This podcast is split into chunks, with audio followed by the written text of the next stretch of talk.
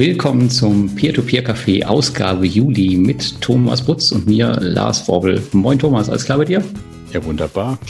Immer doch.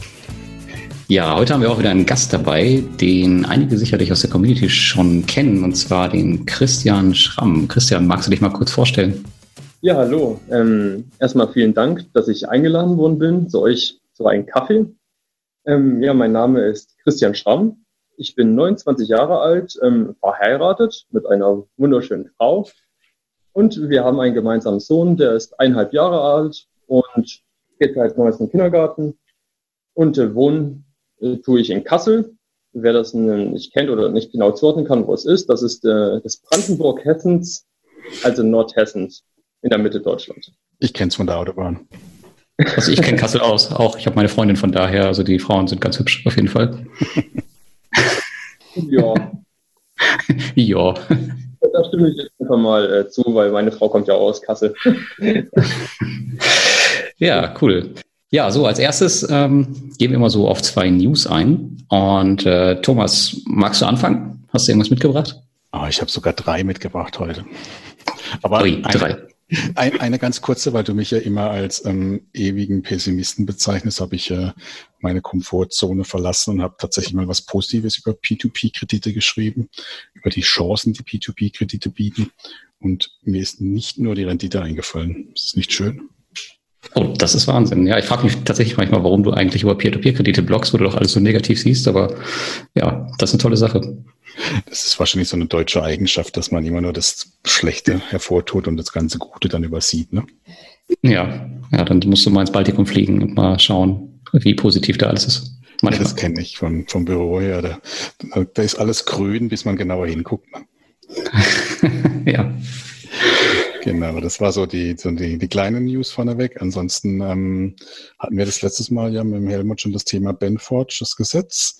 Und da habe ich den Ursprungsautor von dem Ganzen ausgekramt, den Mike. Der hat dann nochmal einen ganz großen Artikel dazu geschrieben. Da ging es ja um das Thema Betrugerkennung an mit mathematischen Mitteln. Du weißt noch, Lars, um was es ging? Ähm, ja, ich weiß es, aber vielleicht kannst du noch mal ganz, ganz kurz erklären. Also nicht so lange wie letztes Mal, aber nur damit die äh, Zuhörer wissen, worum es geht.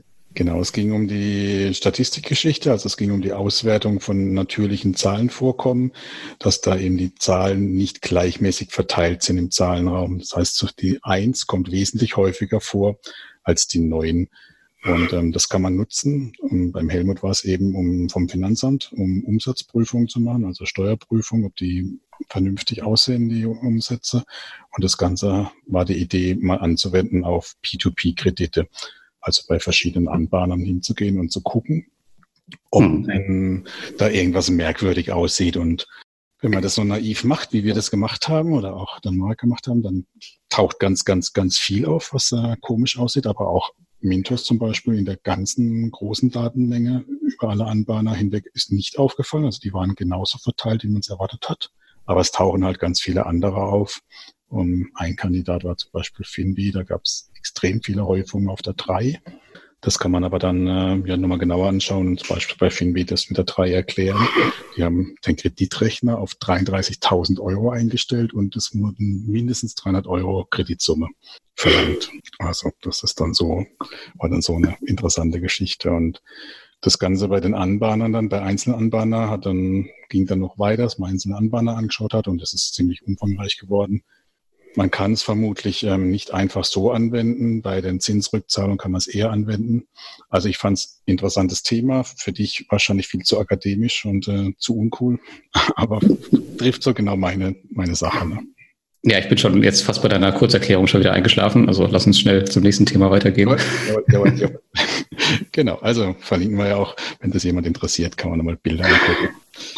Genau, dann, dann habe ich wiederum äh, ein altes Tabu von mir gebrochen. Ich bin in, in Deutschland investiert jetzt seit neuestem, ähm, nicht in P2P-Kredite klassisch, sondern in mein erstes Immobilieninvest äh, habe ich gemacht. Ich habe der Invest damals Expo interviewt und die haben mich tatsächlich so überzeugt oder ja, doch überzeugt, dass ich da in die Bestandsprojekte eingestiegen bin und habe dann ein viertes gekauft. Und ja, gestern kam dann auch die Nachricht, dass sie nochmal 43 Millionen eingesammelt haben. Das hat mir dann auch nochmal bestätigt, dass es vielleicht nicht verkehrt war, da reinzugehen. Okay, Bestandsprojekte heißt, das ist so ähnlich wie dieses äh, Reinvest24, richtig? Genau, das ist ziemlich ähnlich wie Reinvest24. Also du kaufst äh, einen Anteil, eine Anleihe an einem äh, bestehenden Objekt, das vorfinanziert ist komplett und partizipierst dann an den Mieteinnahmen plus ähm, die Option, dass es in zehn Jahren, weil in Deutschland ist ja nach zehn Jahren die ähm, Spekulationsfrist für Immobilien abgelaufen, dann mhm. äh, im höheren Preis einfach verkauft wird und das ist dann der zweite Teil, der dazu kommt. Natürlich nicht mit den anvisierten 10, 12 Prozent Rendite pro Jahr wie bei Reinvest, wobei das sich ja auch erst zeigen muss, sondern eher im Rahmen von 6 Prozent. Ah, okay. Christa, bist du da auch investiert oder? Nein, ähm, ich habe Expo auf der Invest kennengelernt. Finde die Bestandsobjekte eigentlich prinzipiell eigentlich ganz interessant, aber doch nicht so interessant. Ich finde, da gibt es bessere Plattformen. Mit Bestandsprojekten oder mit halt ganz anderer Ausrichtung für dich? Äh, äh prinzipiell die äh, Rendite-technisch ist das nichts für mich, weil ich komme ursprünglich aus der Baubranche mhm. und bin dementsprechend ein bisschen äh, skeptisch, was diese Anlageform anbelangt. Okay. Das würde mich natürlich interessieren, warum. Ne? Genau. Ja. Karten auf den Tisch. Das ist, ist eine ähm, sehr komplexe Frage. Also prinzipiell äh, bin ich jetzt nicht besonders überzeugt von dem deutschen Markt, also der Langfristigkeit. Und äh, mal zusammenzufassen. Hältst du ihn für überhitzt oder für, für zu teuer oder was ist das für dich so das Thema? Ähm, zumindest sind die politischen Rahmenbedingungen mittlerweile meiner Ansicht nach ähm, ähm, entwickeln sich in eine gefährliche Richtung. Mhm. In Frankfurt, ähm, wo, ähm, wo ich größtenteils tätig war, war an Orten schon der Markt überhitzt. Und dort gibt es auch politische Bestrebungen, diese Überhitzung ein bisschen einzudämmen. Beispielsweise. Stichwort Mietdeckel. Eine, eine Sache allerdings, ich meine mal gesehen zu haben, dass du in ein Göttinger Projekt investiert hast. Ja. Nun ist Göttingen ja gerade mal 40 Kilometer nördlich von Kassel. Und zumindest, ich halte diesen, also Göttingen als Stadt gut. Also ich denke, der, der, dieser Ort ist noch nicht überhitzt. Ist halt eine, ähm, eine sehr rote, eine sehr rote Stadt. da muss man halt, das ist immer so mein Bedenken bei Göttingen. Aber im prinzipiell könnte man da schon mal ein bisschen investieren. Über Expo, das ist in Ordnung, denke ich. Ja. Puh, da habe ich noch Glück gehabt. also da fand ich jetzt nicht verkehrt. So Göttingen ist gut. Ja. Gut. Äh, genau, das war, war im Prinzip aber auch so mein, mein Hauptthema des, des Bestandsprojekte, weil äh, tatsächlich in klassische Immobilienprojekte in Deutschland mit ähm, den gerade bei Explorer mit äh, hohen Einstiegshürden, 500 Euro, 1000 Euro für ein Projekt, die zwar zum Teil ja erstrangig besichert sind, aber in geringen Summen das ist mir dann auch zu viel, vor allem wenn man auch nicht diversifizieren will. Ne? Da mag ich dann lieber sowas wie Estate Guru oder Bulk Estate mit 50 Euro. Da kann ich mir dann halt auch die 100 Projekte leisten. Hm, also die Bestandsprojekte bei Exporo sind ab 500 Euro auch? Nee, die sind ab 1000 Euro, aber da hast du ja schon, äh, da ist ja schon eine Substanz da. Okay. Das ist ja ähnlich wie bei Reinvest natürlich. Ne? Du hast halt was, was dann auch wieder ver, veräußert werden kann. Also erwarte ich einfach nicht, dass du am Schluss mit gar nichts dastehst, wie ja bei einem Immobilienprojekt zweitrangig schon passieren kann. Ne? So aller Bergfürst und so. Ja, jetzt fällt mir wieder etwas ein zur Expo. Ich hatte mir mal diese Projektarten genau angesehen und mhm. fand die Faktor, also die, die Kaufpreishöhe, tatsächlich ziemlich immer gehoben. Also es wurde jetzt nicht günstig ein Bestandsobjekt eingekauft, sondern beispielsweise in Erfurt hatte ich das gesehen. Mhm. Es kam mir immer schon überdurchschnittlich hoch vor. Da denke ich immer so, ah, naja, gut, da ich auch mal bei, beim geschlossenen vorgearbeitet hat, hatte, mhm. oder halt gerne mal ähm, ja, ein, ein Projekt gekauft. Und man wusste ja, die Investoren schießen sowieso das Geld rein, kostet es, was es wolle. Und deswegen bin ich bei solchen Bestandsobjekten, wie gesagt, man muss auf die ähm, einzelnen Projekte drauf schauen, aber man sollte drauf schauen. Äh, ich, ich, ich wäre auch nicht so naiv zu sagen, bloß weil die einen Schätzwert haben, dass man danach den Schätzwert auch wieder kriegt. Ich würde das schon mal sagen mit Abschlägen von 30, 40 Prozent, aber dann bleiben ja am Schluss hoffentlich immer noch 50 Prozent übrig und nicht eben nichts. Ne? Das war jetzt so mein ja. Gedanke bei dem Bestandsthema. Ja. So, wie gesagt, solange man nicht mit diesen ähm, Projekten spekuliert, ist, ja, möchte man fast sagen, ist der Kaufpreis fast egal. Jetzt übertrieben gesagt. Hoffentlich. Ne? Also ich meine, ich habe ja nicht vor, dass es so wo reinläuft, aber passieren kann sowas natürlich immer, um jetzt wieder meiner Pessimistenrolle gerecht zu werden. Ne? Hm, ja. Nein, aber wir spekulieren hier ja alle nicht. Also nein, gar nicht. okay, aber das waren meine News in aller Kürze. Spannend, dass du da was dazu beitragen konntest, Christian. Danke. Vielleicht komme ich da mal später irgendwann wieder zurück drauf. Ja, auch wenn ich jetzt darauf nicht vorbereitet war, auf Exporo. Spontanität ist eine Grundtugend hier, ne? Genau, absolut. Ja, nee, bei Exporo bin ich wohl erstmal langfristig raus. Kommen wir zu meinen News, bevor wir hier zu tief ins Thema rennen. Ähm, ich war jetzt zwei Wochen bei Mintos zu meinem Peer-to-Peer-Lifestyle Teil 2. Und ich war diesmal ein bisschen länger dort als bei Crowdestor, nämlich äh, fast zwei Wochen. Und ich war auch drei Tage mit dem Martins Schulte unterwegs. Und wir waren in Armenien und haben Vax.am besucht.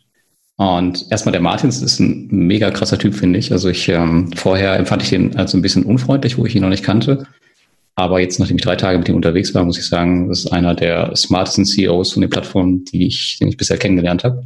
Alleine, was er, wie er arbeitet und er verschwendet beispielsweise keine freie Minute für irgendwie, weiß ich nicht, sinnlosen Quatsch am Handy oder so. Man sieht ihn immer arbeiten und wenn er ein Taxi bestellt, dann, wenn man sich trifft mit ihm und er bestellt vorher ein Taxi, dann ist er auch meistens passend zum Zeitpunkt da, wo das Taxi kommt, dass man gleich einsteigen kann. Also der ist wirklich durchgetaktet äh, bis ins Letzte. Also richtig beeindruckend.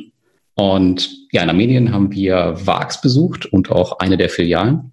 Ähm, erstmal bei VAX, was ich ziemlich cool fand. Wir haben so, so eine kleine Office-Tour gemacht und dann hatten wir eigentlich ein Interview mit dem CEO auch geplant von denen.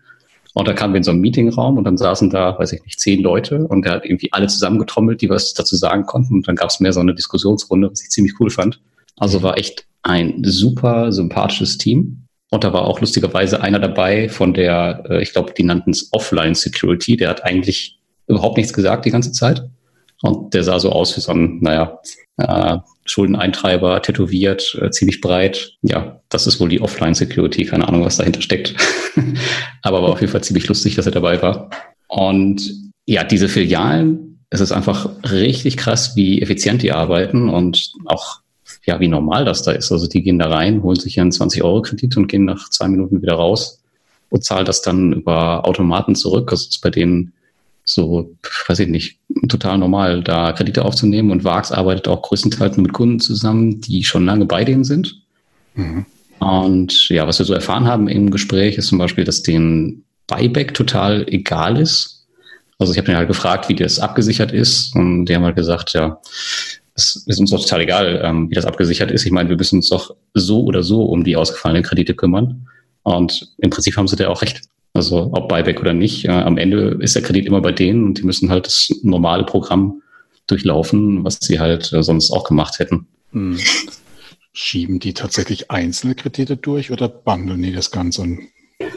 Ähm, die bundeln das schon, aber das läuft trotzdem sehr, sehr schnell und effizient. Also man muss sich halt vorstellen, in dieser Filiale, da sind meistens, weiß ich nicht, als wir da waren, waren drei, vier Leute drin und wenn das, weiß ich nicht, die ganze Zeit so abläuft, dann keine Ahnung, wie viele Kredite da durchgehen und das mal, keine Ahnung, wie viele Filialen.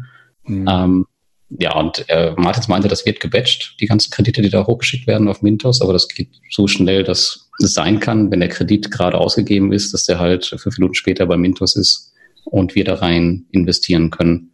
Also mhm. das war schon sehr beeindruckend, wie die Anbindung da funktioniert. Und das Geschäft von Vax läuft super. Also die sind 2017 wurden die gegründet und sind heute schon ja mehr als profitabel und wachsen auch wie Sau. Und die haben eigentlich nicht so viele Konkurrenten, aber Mogo gibt es zum Beispiel auch in Armenien und die bauen jetzt auch ein Payday-Loan-Geschäft auf, obwohl die eigentlich ja erst nur auf Autokredite ähm, fokussiert waren. Mhm. Ja, und die haben wir auch in Riga beispielsweise besucht und die waren viel kam sehr seriös rüber im Gegensatz zu Vax, also seriös im Sinne von, ich würde schon fast sagen, unsympathisch und viel okay. distanzierter. Ähm, ja, die waren halt so mega professionell und haben dann da halt ihre Präsentationen abgefeiert nacheinander. Also da haben mir die Armeen deutlich besser gefallen, auch wenn Mo natürlich schon ziemlich, ziemlich geil ist. Und wenn man sieht, die sind diversifiziert über, ich glaube, vier Unternehmen, Unterfirmen ich glaube, die fünfte machen sie jetzt auf. Also die sind immer aufgeteilt in verschiedene Ländergruppen. Und die sind dann wieder gestreut in über zehn Länder. Ja, auch da steckt schon ordentlich was hinter. Die haben auch gesagt, die wollen jetzt erstmal nicht weiter wachsen, sondern sich auf die Länder jetzt fokussieren, die sie jetzt gerade halt aufgenommen haben. Und das Geschäft bei denen funktioniert auch einfach brutal gut. Die finanzieren ja nur diese Gebrauchtwagen, also keine Neuwagen. Mhm. Und die durchschnittlichen Kredite liegen bei, ich glaube, 4000 Euro, haben sie gesagt. Mhm. Ja, ist scheinbar ein sehr, sehr gutes und sicheres Geschäft. Und ja, ist ja auch deswegen wahrscheinlich oder ist einer der Gründe, warum das, warum die das beste Rating haben auf Mintos. Gibt es die Nähe noch zu Mintos? Also früher hieß es ja immer, die gehören irgendwie zusammen. Hast du da mal das Thema mal? Ähm, weiß ich ehrlicherweise nicht. Ähm, Habe ich mich aber auch niemals drum gekümmert. Hm. Hm. Also macht jetzt nicht den Anschein, als wenn die irgendwas miteinander zu tun hätten. Okay, na gut. Und was fandest du ländermäßig? Wie hast du ein bisschen was von Armenien mitgekriegt oder gar nichts? Ja, ja, doch. Also wir waren ja zwei Tage da und der Wagstermin, der war nur einen halben Tag. Ähm, ansonsten war ich sehr, sehr überrascht. Also ich habe erst gedacht, na gut, Armenien ist vielleicht ein bisschen unterentwickelt. Äh, fand ich aber gar nicht. Also es war eine normale Stadt, fahren auch dicke Autos hier und da, gibt gutes Essen, alle freundlich, aber die sind halt sehr, sehr, wie soll man sagen, offline unterwegs. Also zum Beispiel auch die Kredite, die werden 90 Prozent offline abgeschlossen. Okay. Und man merkt halt total, dass das, dass diese, dass die Menschen untereinander, dass das mehr Wichtigkeit hat als jetzt vielleicht, weiß ich nicht, bei uns in Deutschland, wo alles online geht. Also die mögen das halt, in so einen Laden zu gehen und dann irgendwas abzuschließen. Auch wenn sie theoretisch alles online machen können, aber trotzdem machen sie es halt nicht. Spannend. Okay. Ja, das fand ich schon sehr, sehr genial. Also es war echt ein Highlight ähm, von dem ganzen Trip zu Mintos. Und ansonsten, ja, der Büroalltag war dagegen schon, schon fast ein bisschen langweilig, kann man sagen. Und anders als bei Crowdesto hatte ich auch ein bisschen beim Mintos das Gefühl, dass ich, ja, na, vielleicht ein bisschen gestört habe. Es sind halt 120 Mitarbeiter und man merkte in den ersten Tagen, die wussten nicht so richtig, was mit mir anzufangen, weil da sitzt jetzt ein Blogger und kriegt hier irgendwie alles mit. Ich habe auch den Launch von Invest in Access und so mitbekommen. Mhm. Ich glaube, das fanden die nicht so geil. Und wenn ich dann natürlich mit der Kamera rumlaufe, dann, dann erst recht nicht. Ähm, ja, aber genau das, das wollte ich ja so ein bisschen, will ich ja so ein bisschen damit herausfordern. Also da hat sich Crowdesto ein bisschen besser angestellt, glaube ich. Aber gut, das sind halt auch nur zwei Leute und da arbeiten 120. Da kann man halt auch einfach nicht mit jedem vielleicht äh, gut ins Gespräch kommen und so. Ja, so autistische Programmierer, die mögen das ganz und gar nicht, ne? Ja, wobei die Programmierer da echt nicht äh, typisch sind. Also wenn man sich hier mal Programmierer vorstellt, dann stellt man sich immer so den, weiß ich nicht, den, den Chips essenden Typen vom PC vor und das ganze Team da ist total durchtrainiert, auch die Programmierer. das ist schon sehr cool und sehr jung vor allem. Mhm. Ja, war schon sehr beeindruckend, muss ich sagen. Jo, das waren deine News, ne, Lars? Genau, seid mal auf die Videos gespannt. Ich habe äh, fünf, sechs Videos zusammengeschnitten. Die kommen dann ab Juli, ich glaube wöchentlich oder zweiwöchentlich, ich weiß noch nicht genau. Und da kann man sich auch noch mal alles anschauen. Ja, und dann gab es ja auch noch die Peer-to-Peer-Konferenz. Äh, Christian, magst du mal deinen Eindruck schildern? Ja, gerne, klar. Ja, also ähm, vorab, also für das Peer-to-Peer interessiere ich mich seit äh, fünf Jahren. Vielleicht den klassischen Anfängerfehler gemacht, die Werbung von Oxmoney gesehen. In diese Investmentform hatte ich noch nicht, habe dort gleich mal investiert. Hat sich äh, ja mittelfristig bis langfristig als Flop erwiesen und ja, das war Genau, also seit, seit 2006 äh, bin ich in Aktien investiert und 2011 ja, auch äh, habe ich Immobilieninvestments, wovon ich auch ja, einen Großteil meines Einkommens generiere. Und ja, also hat es sich das dann mit der Peer-to-Peer-Konferenz ergeben. Einfach bin ich reisefreudig. Ich äh, schaue mir gerne andere Länder an. Es ging ums Peer-to-Peer, was ja hochspannend ist. Und vor allem, man lebt ja mehr oder weniger, also zumindest ich, hier in einer Blase, also man ist gefühlt so der Einzige in, der, in seinem Freundeskreis oder auch im Verwandtschaftskreis, der sich damit auseinandersetzt. Und das war tatsächlich mein ausschlaggebender Grund, nach Riga zu fliegen, um dort die Community kennenzulernen, einfach Leute mit den gleichen, ja, mit den gleichen Interessen kennenzulernen und sich mit denen auszutauschen. Vor allem wusste ich ja im Vorfeld, es sind ja auch viele bekannte Persönlichkeiten dabei, wie du unter anderem Lars. Und ähm, da kann man immer ein bisschen was lernen das war eigentlich so der, also die Motivation, nach Riga zu fliegen. Mhm.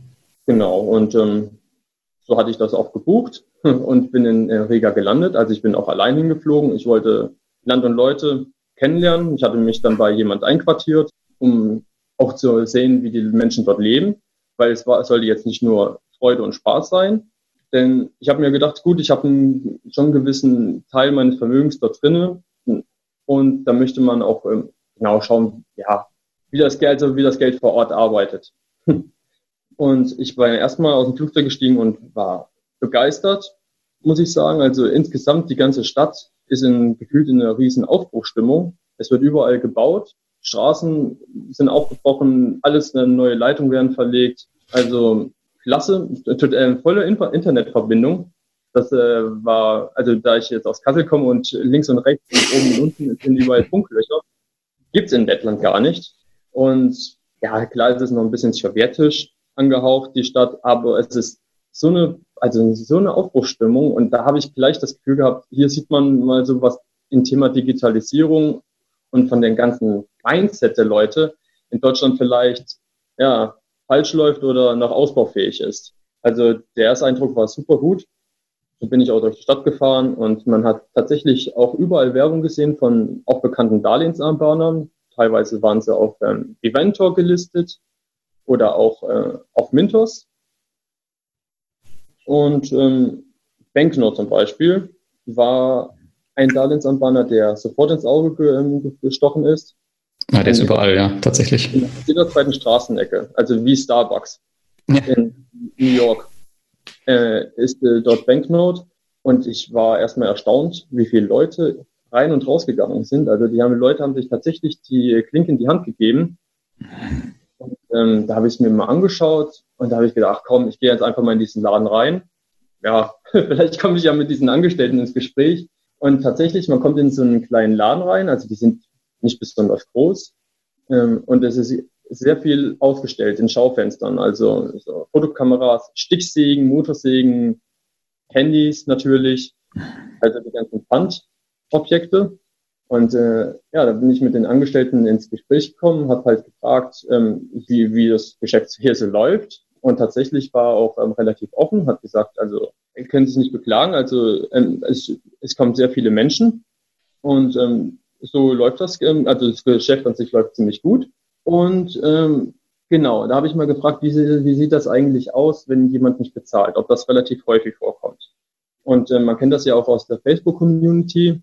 Ähm, es gibt ja sehr viele Sorgen oder sehr oft die Fragen, ja, ist das bei euch auch, dass bei Mintos nur sind bei mir 20 Prozent in Verzug mhm. und ja. oder aufwärts. Ähm, wie sieht das denn bei euch aus? Und ähm, auf diese Frage hat er mir gesagt, also für uns ist der Verzug oder der Zahlungsausfall das Beste, was es gibt.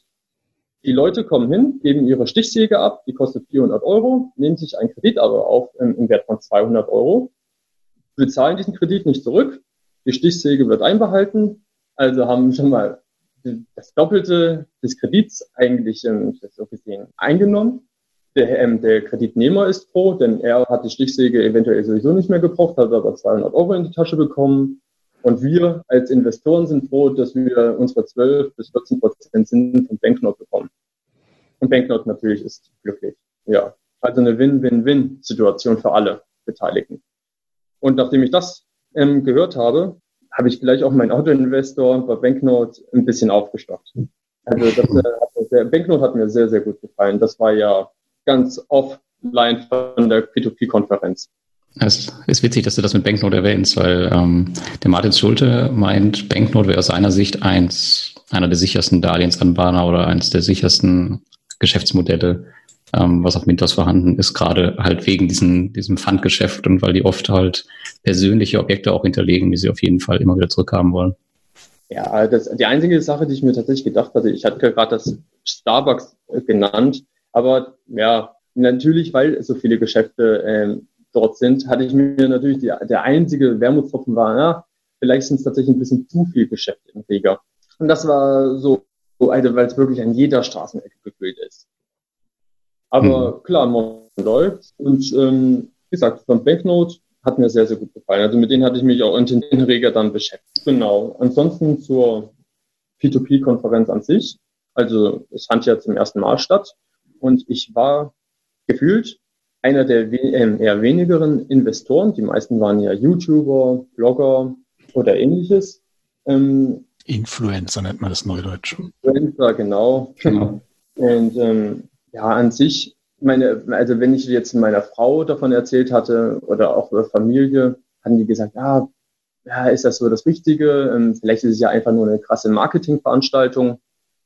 Und tatsächlich, ähm, es ist überwiegend eine Marketingveranstaltung gewesen. Aber allerdings muss ich sagen, habe ich mich auch nicht groß damit beschäftigt, weil du konntest mit den Leuten neben diesen Vorträgen ähm, sich unterhalten mit den ganzen Plattformbetreuern. Du, wie gesagt, ähm, du konntest dich mit der Community, mit den Leuten unterhalten, hast sehr viel mitnehmen können, sehr viel austauschen können.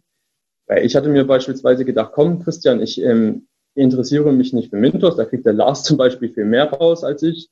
Ich gehe mehr auf die Clients zu, also Robocash. Ähm, ich hatte mich auf Reinvestive 24 ähm, fokussiert oder auch Swapper war eigentlich mein Ziel, damit ich da ein bisschen ins Gespräch komme, die eigentlich immer ein bisschen mehr abseits von dem ganzen Schema sind. Genau. Und ähm, das war ja das Tolle in unserer Gruppe, konnte man sich auch immer super austauschen, wer von wem was erfahren hatte. Und ähm, das hatte einen immensen Mehrwert überhaupt. Genau, da vielleicht noch für die Zuhörer, äh, dass sie wissen, von was für einer Gruppe du sprichst. Also wir hatten im Vorfeld eine WhatsApp-Gruppe gegründet, ähm, wo wir uns halt ausgetauscht haben und uns die Infos zugeschoben haben. Das war auf jeden Fall eine ganz coole Sache. Genau.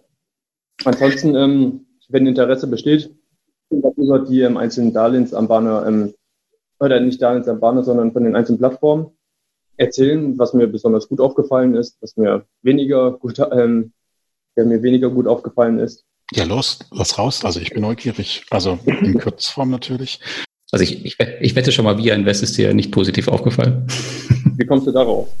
Es könnte an dem CEO liegen, der etwas desinteressiert auf der Bühne herumstand und nicht auf Fragen geantwortet hat. Also das war für mich tatsächlich die Katastrophe zum Anfang. Also VInvest ist einer meiner Top 5 Plattformen. Ich finde die Plattform super. Wir haben tolle Geschäftszahlen und die ähm, Marketing-Dame Simone heißt sie ja, glaube ich. Simone. Auch ganz gut, ist zumindest gesprächsbereit. Ja, und da hatte ich mich drauf gefreut. Und dann tappt da so ein, ich dachte, ein ITler auf die Bühne und ist völlig neben der Spur. Also völlig. Und bis ich dann erfahren habe, okay, das ist nicht jetzt irgendein, den sie da hochgeschickt haben, mit einem Rucksack auf. Das ist der CEO. Äh, also da habe ich tatsächlich auch überlegt, ob ich auf dieser Plattform richtig bin, vor allem weil du und Kolja, ihr wart ja ähm, letztes Jahr schon mal dort und Kolja hatte ja damals auch schon einen ziemlich schlechten Eindruck. Mhm. Er hat bestätigt. Ja, ich muss sagen, ich, ich kannte den Eduards äh, vorher nicht. Ähm, ich, ja, also der Rest des Teams ist äh, sehr, sehr zugänglich und macht auch einen professionellen Eindruck. Nun, dass jetzt bei ihm gerade nicht so ist oder nicht so scheint, das war natürlich echt äh, übel, dass es dann auch noch da passierte. Naja, ja, man muss auch bedenken, der Typ wurde gefilmt von seinem eigenen Wir Invest Team und ich habe dann in die Gesichter schauen müssen und dort war auch eher äh, mehr Fassungslosigkeit. Selbst die wussten nicht, was mit ihren CEO los ist. Ja, ja. Ich weiß nicht, ob ich das so beruhigt habe in dem Moment, aber das, also Wir Invest war tatsächlich mein negativ Punkt. Also auf der gesamten Konferenz. Also das war eine Katastrophe. Was war dein Highlight? Mein Highlight, ähm, ja, eigentlich will ich Mintos nicht nennen, aber Mintos war halt ja, super professionell. Veranstaltung auch für sich selbst sehr gut nutzen können. Ich meine, mit, den, mit der White Night einen Tag davor ist natürlich, äh, ist schon gewitzt natürlich, die Leute, die alle zur P2P-Konferenz äh, sind, gleich noch am Tag, bevor die Konferenz anfängt, nochmal schön alle zu sich selbst einzuladen. Das war schön dort auf dieser Rooftop-Bar. Das hat mir gefallen. Genau. Hast du noch eine hm. Plattform, wo du sagst, die hatte ich positiv äh, abseits des Mainstreams angesprochen? Ähm, ich habe mich mehr mit den Plattformen so privat unterhalten, weil ich mir gedacht habe, wenn ich bin ja eigentlich immer mehr so der Typ, der auf Zahlen gerne guckt. Mhm. Aber ich habe mir auf der anderen Seite gedacht, komm, wenn du, wenn's, wenn ich es wie bei Twino mache und äh, die Stimmung extrem schlecht ist und diese Leute entlassen haben vor drei, vier Jahren in Georgien, vielleicht, wenn man so eine ähnliche negative Stimmung kriegt, äh, weiß man ja schon, wie der Laden läuft, bevor das die Zahlen widerspiegeln. Mhm. Und da habe ich mich mit den einzelnen Plattformen unterhalten, um zu gucken, wie dort die Stimmungslage ist. Und ähm, gut, zumindest wurde schon alles gesagt. Und bei Estate Guru war, ist es vielleicht interessant zu wissen, was man da herausfinden konnte, dass der Zweitmarkt jetzt demnächst kommt. Eigentlich noch diese Woche, also Ende Juni, wobei man jetzt noch nichts gehört hatte. Und es ist unklar mit dem Zweitmarkt, ähm, ob oder es ist noch zumindest nicht entschieden, ähm, ob es Auf- und Abschläge gibt oder nur Pari. Da sind wir alle sehr gespannt, ja. Oder interessant für die Zahlenfüchse. Also es gibt 6000 deutsche Investoren. Und der Durchschnittsinvestor, was glaubst du, wie viel der Durchschnittsinvestor investiert hat, der Deutsche? 4000. Habe ich auch gedacht, sind gerade mal 1900 Euro im Schnitt. Okay. Und relativ wenig oder unterdifferenziert, könnte man sagen. Hm. Die West ja, ansonsten, ähm, wie sieht die Stimmung bei Estigo aus? Der, also laut äh, ja, der deutschen äh, Marketingdame Katri ist es dort tatsächlich strenger, als, als wie man von Startup ähm, denken könnte. Aber ihr macht die Arbeit Spaß. Weil ich wollte mal wissen, wie sie überhaupt, sind. manchmal bekommt sie ja einen ganz schönen Shitstorm ab, wie sie damit klarkommt. ja. Kann ich mir vorstellen, ja. Ich habe halt die meiste Zeit, so 60 Prozent der Anfragen, die sie bearbeiten muss, das sind halt einfach Änderungsarbeiten von Bankverbindungen. Damit müsste sich eigentlich die meiste Zeit rumschlagen. Und ähm, das wäre zum Beispiel Science ST Guru vielleicht eine Aufgabe, äh, sowas zu automatisieren, damit sie ja, mehr Kapazitäten für die wichtigeren Fragen hat, beispielsweise. Ja. Ähm, gar nicht ähm, gefallen nach Wire Invest war Bulk Estate auf der, ähm, auf der P2P-Konferenz. Ähm, man muss bedenken, dass ähm, diese ein Platinum-Sponsor waren, also neben Mintos der größte Sponsor der gesamten Konferenz. Mhm. Und, ähm, leider Gottes hatten sie ihre Privatparty dort mehr veranstaltet. Und ähm, das ist so immer so ein kleines Warnsignal für mich gewesen. Also es wurde, wie gesagt, eine Privatparty gemacht und es ist eine sehr, sehr kleine und junge Plattform. Und da fragt man sich natürlich, warum sind die Platinum-Sponsor? Woher kommen die Gelder? Und ähm, so hatte ich mir dann doch zur Aufgabe gesetzt, jetzt mit dem CEO, den Igor, ähm, nochmal persönlich zu sprechen und in der Hoffnung, dass dieser negative Eindruck irgendwie ein bisschen sich relativiert. Und muss ich auch sagen, hat das sich größtenteils. Ähm, nach eigenen äh, Aussagen oder Angaben arbeiten sie profitabel. Also 2017 haben sie knapp so 50.000 Euro Gewinn gemacht. 2018 wollen sie ähm, mehrere hunderttausend Euro Gewinn sogar ausschreiben und das ganze Geld wird investiert. Und sie haben halt ziemlich viel ausgelagert, also haben geringe Fixkosten. So hat sich das zumindest mit den, ja, das hat sich zumindest ganz gut angehört.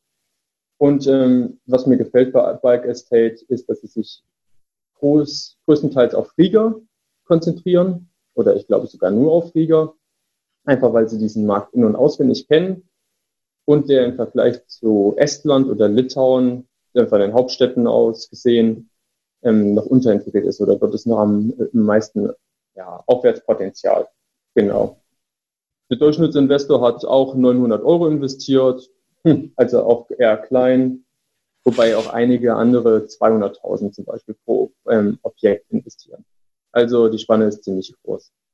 Hm.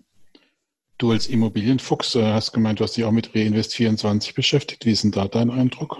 Ja, also vorab der, der CEO, der Hanel Oro, der gefällt mir sehr gut, ist natürlich jung, aber ist sehr motiviert. Man könnte sogar manchmal sagen, ein bisschen zu motiviert, weil ja öfters mal die Versprechen kommen mit dem Zweitmarkt, weil ohne Zweitmarkt kommt man ja jetzt nicht mehr aus diesen Objekten, äh, Projekten raus, in die man investiert hat. Und mir war es halt wichtig, wer eigentlich der, die Finanzierungsquelle von Reinvest24 ist. Und ja, das ist ja so ein kleines Unternehmen, nennt sich Tina KVB, so in der Richtung, und die sind mit Projektentwicklung ähm, beschäftigt. Haben aber, ist eigentlich eher ein kleineres Unternehmen. Ich glaube, macht nur 500.000 Euro Umsatz, drei Mitarbeiter. Das ist der Main Owner. Aber ähm, nach der Aussage von den Tanel gibt es auch noch mehrere Venture Capital Unternehmen, die auch gerne investieren würden. Also er meint zumindest eine eigene Aussage, das Unternehmen ist auf Jahre hin durchgängig finanziert. Ja. Okay. Ich weiß es nicht. Also für mich, ich bin dort auch investiert, allerdings nur in ein Projekt und würde das eher als Experiment sehen. Ja, ja, ja so hat sich für mich auch angefühlt, deswegen kam mir das Exporo-Thema halt ganz recht. Aber grundsätzlich finde ich es schon sehr spannend, aber es tut sich halt wenig, ne? ja, ich denke mal, wenn Crowdester zum Beispiel jetzt auch mit diesen ähm, Projekten anfängt, ähm, von denen halte ich ja wesentlich mehr. Äh, ich glaube, dann hat Reinvest24 auch ein dickes Problem. Wollen die sowas machen? Ist das, kam das da auch zum Thema, oder? Ich meine es so verstanden zu haben. Aber ich will jetzt auch nicht die Hand für ins Fall zu legen, aber ich meine, es war Crowdester. Ja. Okay, Oder ich habe es nicht gehört, aber ich habe eine spanische Plattform kennengelernt, äh, Brickstarter hieß die. Ähm, die haben auch ein ähnliches Konzept wie jetzt Exporo und Reinvest24. Also das mit diesen, mit diesen Bestandsimmobilien und Vermietungen, das scheint wohl der neue heiße Scheiß da zu sein. Ja. Und ähm, was ich noch sagen kann, war Swapper. Auf die hatte ich mich eigentlich gefreut. Die waren aber dann nicht da, zumindest habe ich sie nicht gesehen. Allerdings konnte ich tatsächlich in Erfahrung bringen, dass die stillschweigend auch den CEO ausgewechselt haben, beziehungsweise der ist gegangen. Die waren jetzt führungslos ein bisschen länger. Und der CEO ist irgendwie in die Versicherungsbranche zurückgewechselt, da kam er her. Ja, aber nach, ja, nach den Aussagen der anderen wurde halt gesagt, also, oder ist es jetzt nicht so schlimm, weil die gehören ja zu der Wandu Finance. Und insofern, ja, kümmern die sich momentan um Swapper. Aber, ja, da weiß ich jetzt auch nicht, wie es da aussieht. Aber fand ich jetzt natürlich nicht so gut, äh, dass das wieder so stillschweigend wie damals bei Peerberry einfach so einen, so einen Wechsel gab ohne Information. Genau. Das ähm, will ich zu den einzelnen Plattformen sagen. Du hast also auch nicht Investio getroffen und weißt, ob die jetzt mehr wie zwei Mitarbeiter haben. Ja, zumindest habe ich nur zwei Damen von Investio gesehen. Groß, blond, nett anzuschauen. Ja, mit denen habe ich mich auch getroffen, ja. Und äh, kurz ein Selfie gemacht und dann habe ich denen gesagt, nee, ich schreibe nicht über eure Plattform und dann waren sie ganz schnell wieder weg. Schade eigentlich, ne? Komisch. ja, also die waren tatsächlich nur, hatte ich so das Gefühl, aus, irgendwelche Leute zu finden. Ähm, ja, die halt über sie schreiben. Und dann, dann hörte das, Adre äh, das Interesse dann halt auch abrupt auf. Hm, tja. Sagt auch schon ein bisschen was aus, finde ich. Ja, schade eigentlich, ja. Aber das klingt ja, dass es für dich trotzdem ein Erfolg war, Christian, oder das Ganze? Ja, absolut. Also, ähm, wie gesagt, das Ganze drumherum war eigentlich mehr für mich das Besondere dieser Konferenz. Und man muss aber immer noch bedenken, dass es das erste Mal war. Und ähm, ich denke mal einfach, die Veranstalter, die wissen beim nächsten Mal, dass die meisten Leute ja eher erfahrene Investoren sind, also keine Newbies, die neu dabei sind. Also das heißt, die Plattformen müssen zum Beispiel jetzt keine, also meiner Ansicht nach keine Vorträge halten, wer sie sind, was sie machen, so in der Richtung, sondern eher, also meine Verbesserungsvorschläge wären mehr ähm, solche Factsheets zu machen über ja, mehr Zahlen, Daten, Fakten. Mhm. Also, genau. Geschäftsabschlüsse, Recovery Rate, sowas in der Richtung. Ja, das wollen natürlich alle gerne sehen. Äh, ist auch schon als Verbesserungsvorschlag aufgenommen. Mal schauen, ob man da beim nächsten Mal irgendwie äh, was Tieferes machen kann. Aber es ist natürlich auch klar, wenn man äh, gerade so in diesen Panel-Diskussionen, da, da wird jetzt keiner großartig irgendwie in die Tiefe gehen können. Das ist halt immer so ein bisschen die Herausforderung dabei. Und ist es nicht bei allen Konferenzen so, dass es abseits der Vorträge eigentlich der spannende Teil ist? Also kenne ich das jetzt bei vielen Konferenzen auch in ganz anderen Welten. Also so gewesen sein. Also für mich war es die erste Konferenz in dem in diesem Sinne und äh, hm. ja, das drumherum war wesentlich interessanter. Ja. ja, kann ich auch so bestätigen. Würdest du nochmal hingehen, Christian, oder würdest du jemand anders empfehlen, hinzugehen? Also ja, also absolut. Es ist ähm, für die Horizonterweiterung allein schon, wenn man so Vorbehalte hatte. Ich hatte damals ach, das erste Mal so Geld auf Mintos überwiesen hat, das waren 300 Euro. Selbst da habe ich gedacht, oh, ob ich das Geld jemals wiedersehe. Das war vielleicht vor drei Jahren, glaube ich.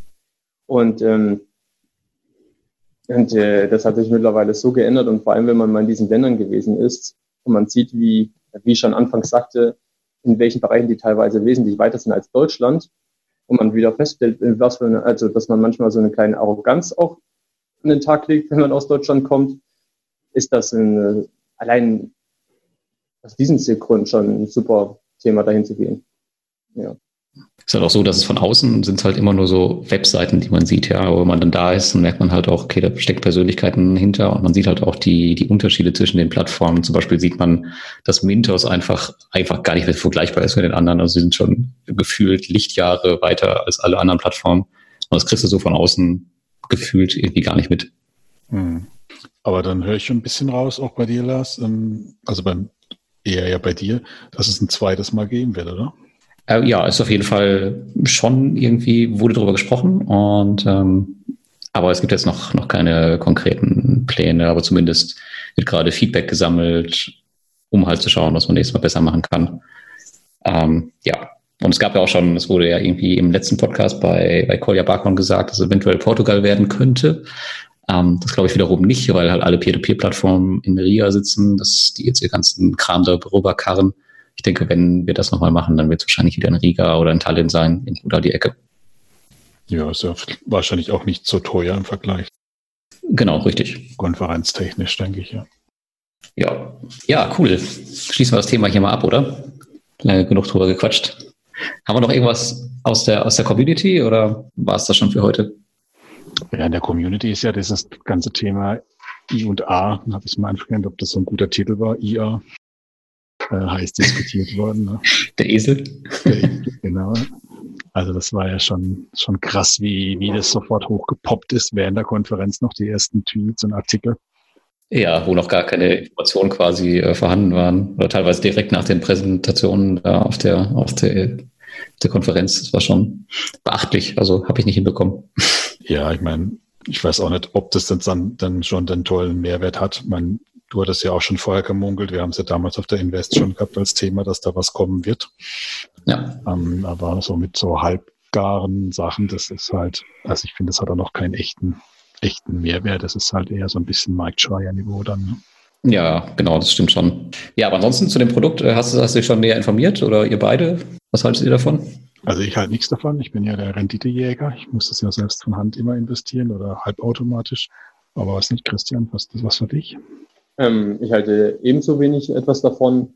Allerdings muss ich auch sagen, ähm, zwei Leute aus meinem Bekanntenkreis nutzen auch Mintos und ich glaube, die haben sich einmal angemeldet und Geld überwiesen und haben nie wieder reingeschaut. Und äh, genau für solche Leute ist das natürlich eine dann doch schon vielleicht ganz gute Sache. Ja, ja das denke ich nämlich auch. Intensiver mit Informieren äh, äh, zu tun haben, ist das nichts. Nein. Ja, tatsächlich habe ich auch ein paar Mitarbeiter befragt, äh, wie die das so sehen, weil die sind ja auch größtenteils selber investiert und da war es auch sehr, sehr ausgeglichen. Also selbst die, die ähm, total tief drin waren vorher, die haben gesagt, ja, ich bin eigentlich viel zu faul dazu und äh, haben dann geswitcht auf Invested Access und andere fanden halt ähm, den normalen Auto-Invest besser. Also es ist halt echt so eine Typenfrage. Ja, denke ich auch. Also das ist halt der Punkt. Will ich will ich noch ein bisschen rumspekulieren, Zweitmarkthandel machen und so Zeug, dann denke ich, macht man ja manuell oder halt überhaupt selbst gebastelte Autoinvest. Oder so wie du, will ich eigentlich gar nichts damit zu tun haben, außer alle Vierteljahr mal reingucken und sehen, wie das Portfolio wächst. Ne? Ja, ja, genau. Ja, ich habe mal ein paar Tausend da reingeworfen und mal einfach den Vergleich zu sehen. Ich bin echt überrascht, weil das ähm, Invested Access performt bei mir persönlich besser als mein normales Portfolio. Nun bin ich halt auch einer von den fauleren Investoren und äh, ähm, kitzelt jetzt nicht das letzte Prozent Rendite raus. Und ich habe jetzt beim normalen irgendwas zwischen irgendwas von 11,8 oder sowas und Invest in Access liegt bei, liegt bei mir gerade bei 12,4. Statt heute. Oder diese von Mintos angegebene Werte? Ähm, der von Mintos angegebene Wert. Die Durchschnittsrendite dann. Ja, ja, genau. Okay. Aber das wird ja alles zusammengerechnet. Das ist ein bisschen unschön bei Invest in Access, dass man jetzt nicht die ähm, nicht direkt sieht. Also klar, man kann sich die ganzen Kredite rausfiltern, wenn man möchte, aber das ist dann halt auch wieder Aufwand. Mhm. Ja. Ja, aber an sich ist es ein ganz cooles Produkt. Du schmeißt es halt an und dann wird dein Geld halt investiert und auch passend verteilt, was natürlich ein super Vorteil gegenüber Bondora zum Beispiel ist, How and Grow.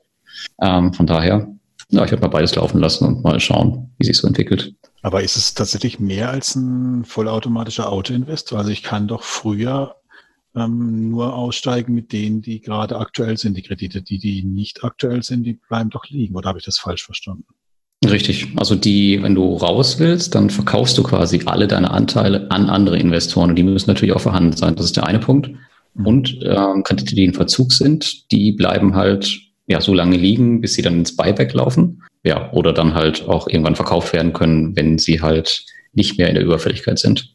Also es ist halt nicht so verfügbar wie zum Beispiel auch wieder Bondora. Also, ja, wobei das natürlich auch wieder an Bondora liegt, wie verfügbar das wirklich ist. Also wenn die sagen, nee, wir zahlen nicht aus, dann zahlen die halt nicht aus. Ja, wenn viele Leute auf einmal kämen, ja, zum Beispiel, klar.